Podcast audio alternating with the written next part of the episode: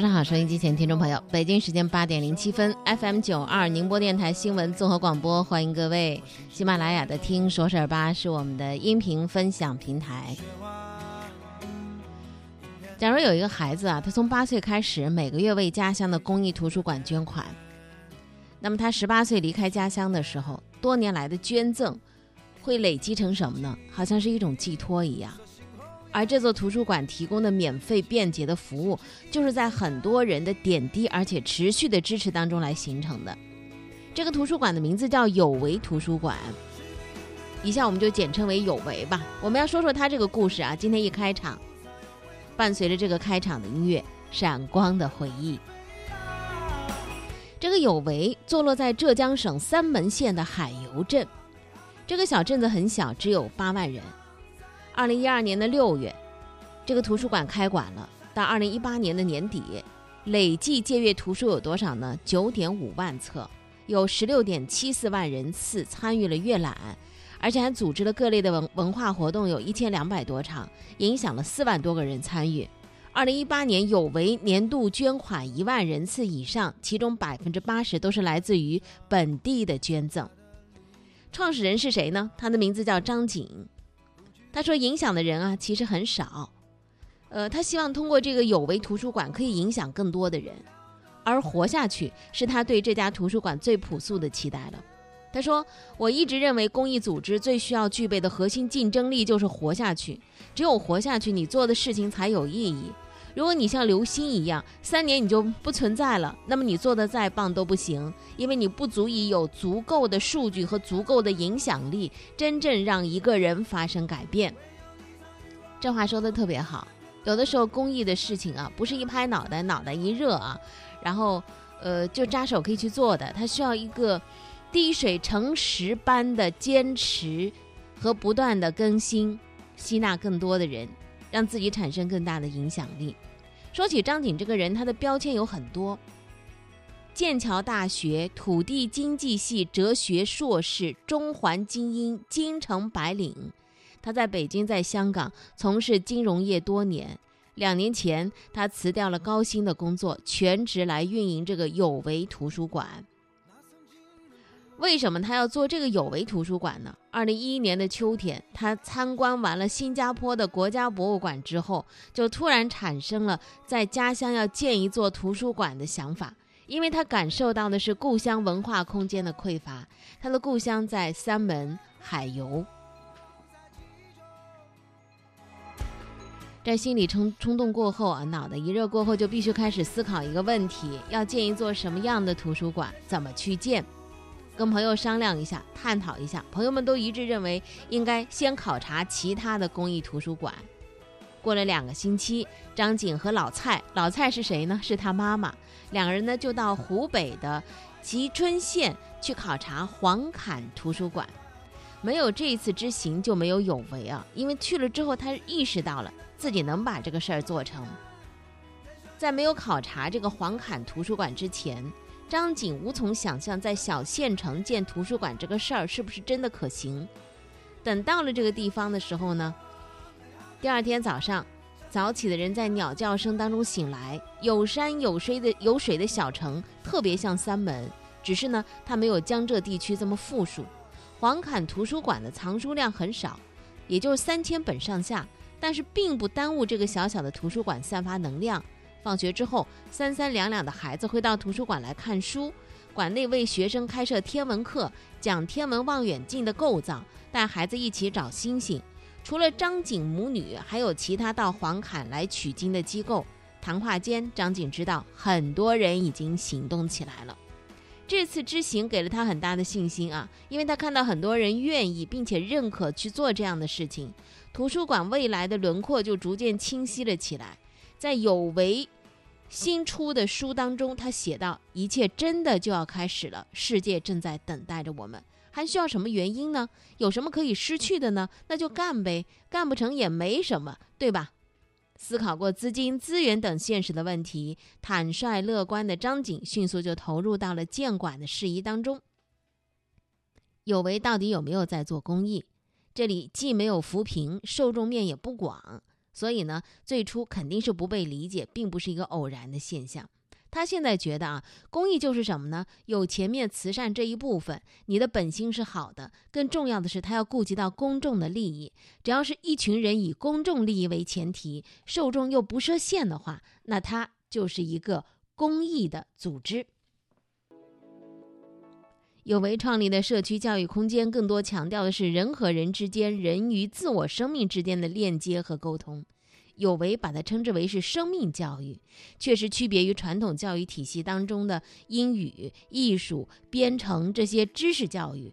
有为的生命教育更关心的是什么呢？一个人如何度过自己的一生。这件事儿真的不是一天两天可以干成，也不是一年两年，甚至是十年二十年都未必能够做成。这是一件长远而且缓慢的事情。很多人不愿意做这样花时间的事情，但是我们在这个有为图书馆当中看到了，有些事儿是值得花时间去做的。二零一五年，有为设立了梦想课堂，在二零一二年，有为就有过落地梦想课堂的想法，但是因为缺老师和专职的团队，给搁下来了。作为一个系列课程，梦想课堂需要长期执行，所以是不是拥有长期稳定的教师义工就特别重要了。现在有为有了，有了八十名左右的教师义工。有为通过社群调动教师义工的积极性，给予教师权利和职能，传播多元、创新和宽容的教育理念。这里还组织了蛮多的一些社群呢啊，比如说有为女人俱乐部。这个第一个召集人呢叫黄丽丽，黄丽丽的经典故事是什么呢？土包子变成书香门第。他呢是一个小老板，初中毕业，业余爱好是什么呢？就是打麻将。从前呢，他从来不进图书馆。到了有为，也是抱着为了儿子的初衷，从陪伴孩子阅读，到自己主动阅读，再到推荐好书，带动丈夫一起阅读。在家里，他还安置了一个读书角，打麻将的业余爱好就被替代掉了。那么有人说公益就是免费的，其实不然啊。一七年端午节的时候呢，有为第一次以众筹的形式举办了活动，每个人九十块钱的众筹标准，一万八千块钱，十五个人的食宿成本是众筹的目标。有为把中国的皮影和发源于日本的纸戏剧带到了三门这个小县城。与其说是一场众筹，它更像是一张试纸。在三门，如今有多少人认同为非物质产品去付费呢？公益。不等于免费的发放一切，这个概念有多少人能够接受呢？那么这场众筹的结果怎样呢？在二十四个小时之内完成了。事实证明，在三门县城，有一部分人是接受公益，并不等于免费这个概念的。当然，当然也有怀疑的声音啊。有人说，不是说公益图书馆吗？怎么要收费了呢？要赚钱了吧？众筹的尝试获得了一部分的赞扬，也让一部分人觉得有为失去了初心。今年有为的公益倡导有了一定的调整。张景希望参与有为免费活动的人意识到，就是在每个项目之前都要去提到捐赠人和义工的无私奉献，在项目结束之后再要去感谢一次，因为想让参加所有活动的人都能够知道并且明白，是因为有些人帮你买单，你才能够享受免费的服务。这个有为图书馆已经七年了啊！七年前，张景石凭着自己对公益的一腔热血创办了有为。七年过去了，对于公益，他有了全新的感受。他说：“这个事儿挺好的，所以我想给你这样的一个初衷。”这是最初的初出茅庐时候的想法。那么这几年，他开始思考一个问题是什么呢？这是你需要的吗？如何更好的和当地的居民沟通，以大家能够理解的方式给予所需要的东西？这。是有为的责任。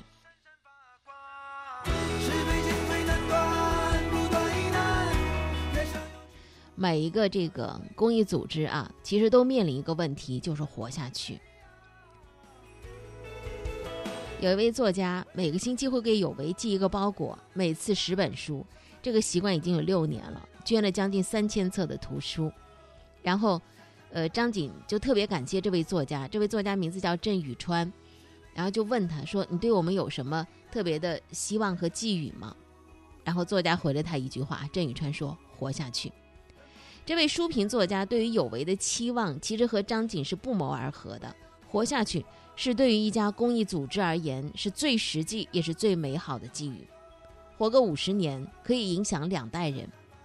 张景的想法是，不求一时间要怎么样，只是希望时间更长，可以影响更多的人。我们今天的开场说到了一个故事啊，这个故事可能并不是最新的一些新闻，但是值得我们特别来关注。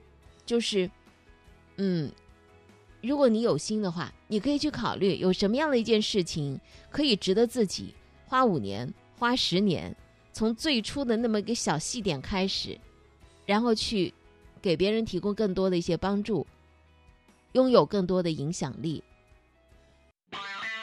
你的故事我在听，好故事带来好传播，天天说事儿。好，接下来我们花八分钟左右的时间，快速浏览了关注一些最新的新闻动态的消息。天冷了，如果往北方走的话，得特别的注意，注意天气的变化。一个是气温的下降，还有就是四川、重庆、陕西这些地方呢会有大到暴雨。中华人民共和国公职人员的政务处分法草案公开征求意见，拟设定警告、记过、记大过、降级、撤职、开除六种的政务处分。国庆档的电影票房以五十点五亿元创同期的历史新高，比此前的同档期的记录增长百分之八十六点四二。香港警方八号表示，自禁蒙面法实施以来，警方共拘捕涉嫌违反有关规定的七十七人。外交部八号表示，中方对美方将中国新疆维吾尔自治区公安厅等机构以及八家中国企业列入出口管制实体清单表示强烈不满，坚决反对，督促美方立即纠正错误。深交所八号发布公告，长生生物科技股份有限公司的股票终止上市，十六号开始进入退市整理期。哪吒之魔童降世将代表中国内地参加第九十二届奥斯卡奖的最佳国际电影评选。贵州铜仁检方以涉嫌受贿罪对茅台集团电子商务股份有限公司原总经理肖华伟作出逮捕决定。河北通过条例，出租人及房屋租赁中介机构都不得向无有效身份证件的人出租房屋。四川出台意见，将进一步打破城乡和户籍分割，实现公共就业服务城乡常住人口全覆盖。刚才提到有八家中企被美国列入了贸易管制的黑名单啊，涉及到的。这些企业的内容主要是人工智能，包括计算机的视觉、智能语音等细分的领域。当然，涉事企业回应表示强烈反对。这些企业有一个共同的特点，就是他们都是国内相关领域比较有实力的科技公司。虽然美国商务部表示这个决定和贸易谈判没有关系，但是在这样关键的时刻，美方突如其来的举动显然有向中方施压的意图。另外，对这些企业而言，由于之前他们把主要的市场是放在了国内，所以影响短期之内不会太大。但如果要扩展国海外市场，受限于黑名单，还是不利于长期的发展。房贷新政正式生效，各个省市部署了个人住房贷款利率的定价基准的转化工作，具体情况将陆续的正式出台。从北京和上海这两座一线城市的房贷利率变化来看，新政之下，目前市场还处在过渡期，利率也没有太大的变动。不过，在因城施策指导原则之下，各地也可能会出现差异化的调控。万科昨天发布了公告，说下属子公司万科成都企业有限公司打算和天津荣泰成长投资管理有限公司、比亚迪汽车工业有限公司共同投资和谐鼎泰基金。这个基金专注于科技、物流等领域，基金募集规模为人民币十一点零一亿元。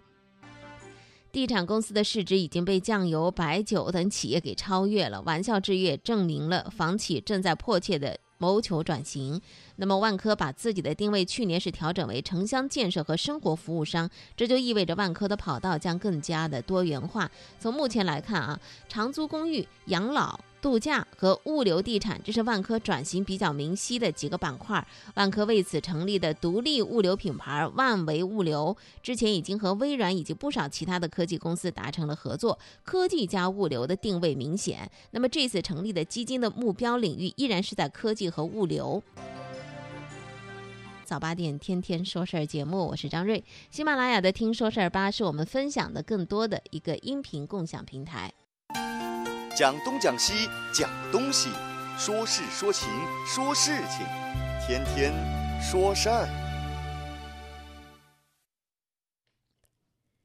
有的时候啊，我们这个网络购物啊，会发现，哟，这些东西怎么牌子都是好牌子啊，但是怎么这么便宜？这个便宜的背后是因为让利吗？是因为折扣吗？是因为直接从厂家进货吗？有的时候真是未必。网购的时候得特别的注意了。前一阵子扬州的小吴网购了一件最新款的阿迪达斯的 T 恤，钱没少花，衣服到手发现上面有碎线头。小吴觉得不像是真的，于是呢就到警方报了案。让人意想不到的是什么呢？警方由这个线索切入进去之后，起获了一个涉案近亿元的制假售假的产业链。我们看呢和正品外观是基本无二，差不多的啊。但是当后来我们聘请阿迪达斯总部的技术人员到帮我们来鉴定，他们鉴定下来是确定是假货。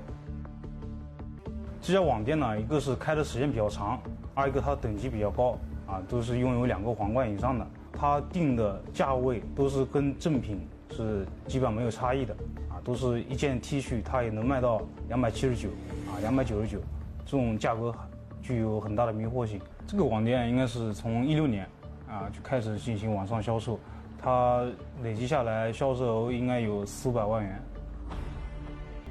他是安徽铜陵的。当地的人，然后我们就根据一个是根据物流，另外根据我们调取他的银行资金流水这一块，啊，初步确定就是马马某本人。在他的上面还是有一个生产商，就是专门生产这些服装供货的，啊，这生产商我们研判下来呢，就是在盐城，盐城陈某，还有以及苏州的高某，他们两个是幕后的老板。老板，那是谁啊？一个小区套房里面，啊，当时我们人进去呢，他房间里面大部分还是货架居多，货架上都是存放的阿迪达斯的服装，现场还有四台电脑。你做了什么事情啊？我没做什么事情。如果你有证据，这个现场都被警察查封了，我知道你动他什么车啊？如果我有证据，你来你来抓我，该抓我抓我，行不行？当然是有证据了。由这个线索入手，警方由此起获了一个涉案近亿元的制假售假的产业链。而且呢，这是一个从面料、辅料、商标到生产、销售一条龙的完整的产业链。你的故事我在听，好故事带来好传播，天天说事儿。今年呢，还有一个短片啊，近期也是刷爆了朋友圈。这个短片呢，也有一个主题的内容。有人说看这个短片之后蛮感慨的，为什么呢？因为他问了我们一个问题，就是你的朋友圈里头还有朋友吗？你的朋友圈里还有朋友吗？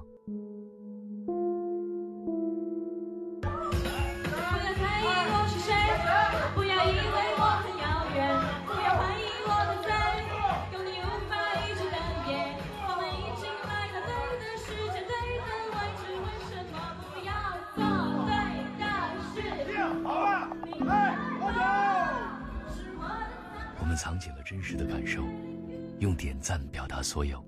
帅哥，火劲儿吧？哎呀，今天恐怕是连改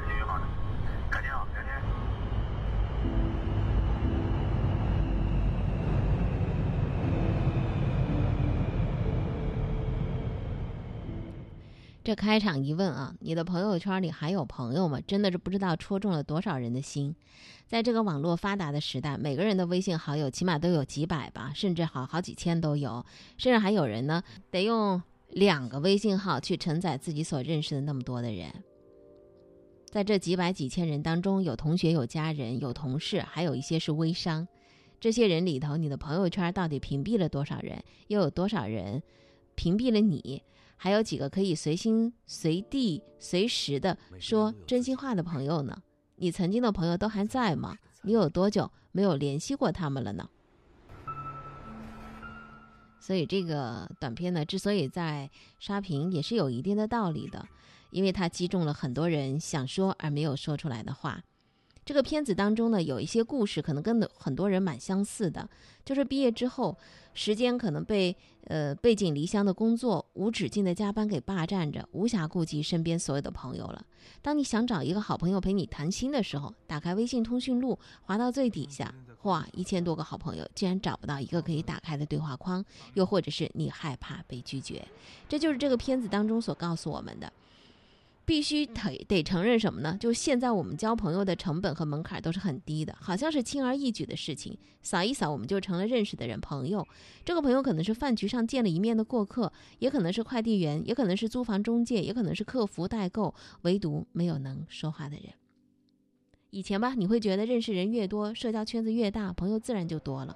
后来发现，虽然你的眼界视野开阔了，但很难有感动的情绪，孤独感只增不减。当你觉得很久没联系，想看看老友的近况的时候，朋友仅展示最近三天的朋友圈，却把你拒之门外了。你们说，在广东真的太苦了。还能干嘛呀？我好的很。你给我们唱首歌。这首歌我送给你们。好嘞。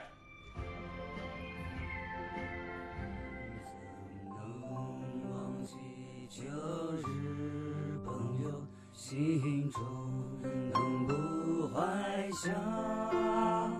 旧日朋友，岂能相忘？友谊地久天长。还记不记得以前那个？友谊万岁！特别傻的。万岁！举杯同饮。同声歌唱，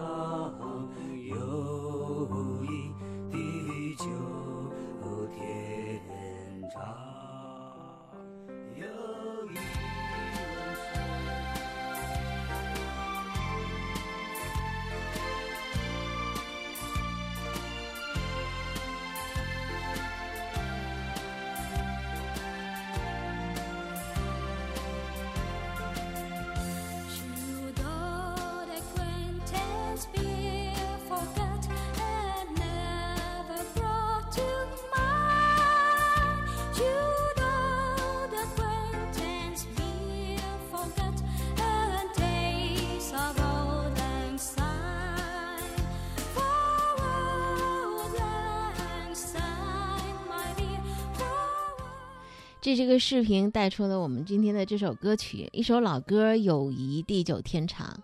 歌啊，唱的其实也是很多人心中所向往的，是吧？通讯发达了，我们的确都长大改变了，但是，即便不能坐在一起面对面的聊天吧，但是依然可以开个视频聊聊语音啊，说说无关紧要的话，谈谈不慌不忙的事儿。听到这儿，我猜你一定想起了某个人。与其一个人的怀念过去，干嘛不拿起你的手机，主动联系那个想念的朋友呢？跟他说一句：“聚散无常，别来无恙，你在我心上。”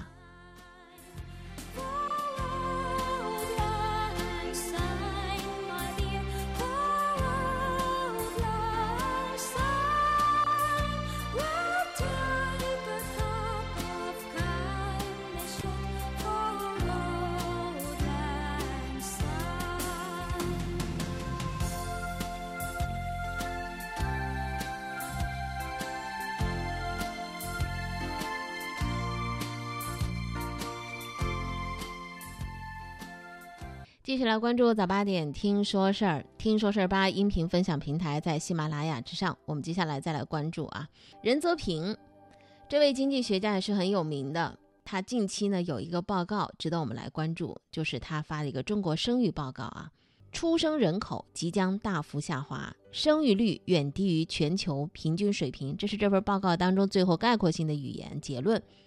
人是经济社会发展的基本要素和动力啊。由于计划生育政策的长期实行，中国的人口危机渐行渐近，带来的经济社会的问题日益严峻。近年出生的人口大幅减少，生育意愿大幅降低，育龄妇女规模已见顶下滑，人口老龄化加速到来。这是中国生育报告当中给我们的一些结论性的、概括性的话语。经济学家会从呃人口、人力这个资源这一角度啊去做一些分析和解读。而对我们来讲，我们看到身边最明显的就是什么呢？人口老龄化。昨天我们报一个数字，这是二零一八年年底宁波市民政局一个统计发布的数字，六十岁以上的宁波户籍的老人比例是百分之二十五点一。也许你不太明白这二十五点一是意味着什么，就意味着老龄化的社会就在我们身边了，一点都不遥远。原来说是渐走渐近，现在它就在你我身边。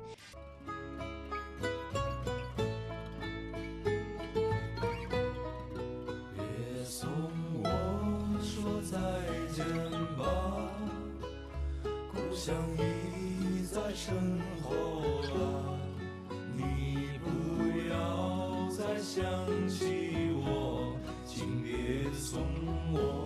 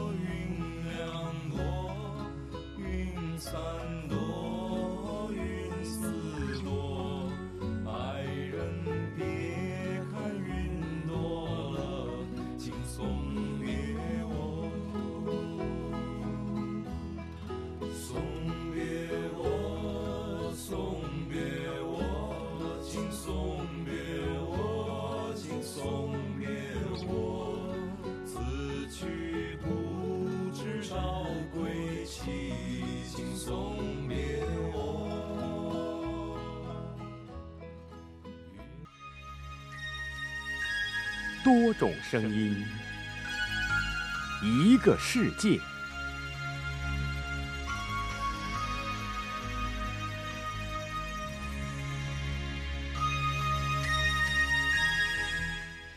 多种声音，一个世界。马云尽管说是退休了，但他国庆节啊，他去一趟博物馆啊，他是去看博物馆里头的物品的。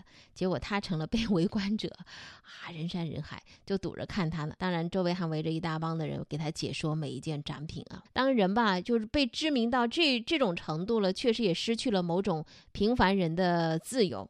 他退休，但是他的话语依然会在我们今天的声音单元当中和大家分享。这是在一个大学礼堂里头，他做完讲座之后接受同学的提问。最后悔的事情是什么？很多事情我来不及做。您对自己的外表哪一点不满意？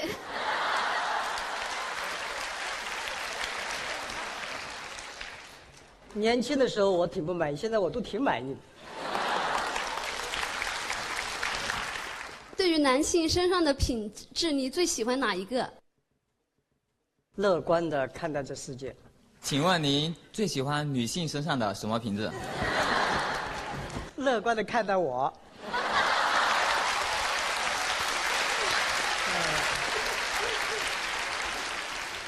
请问您最痛苦的经历是什么？我忘了。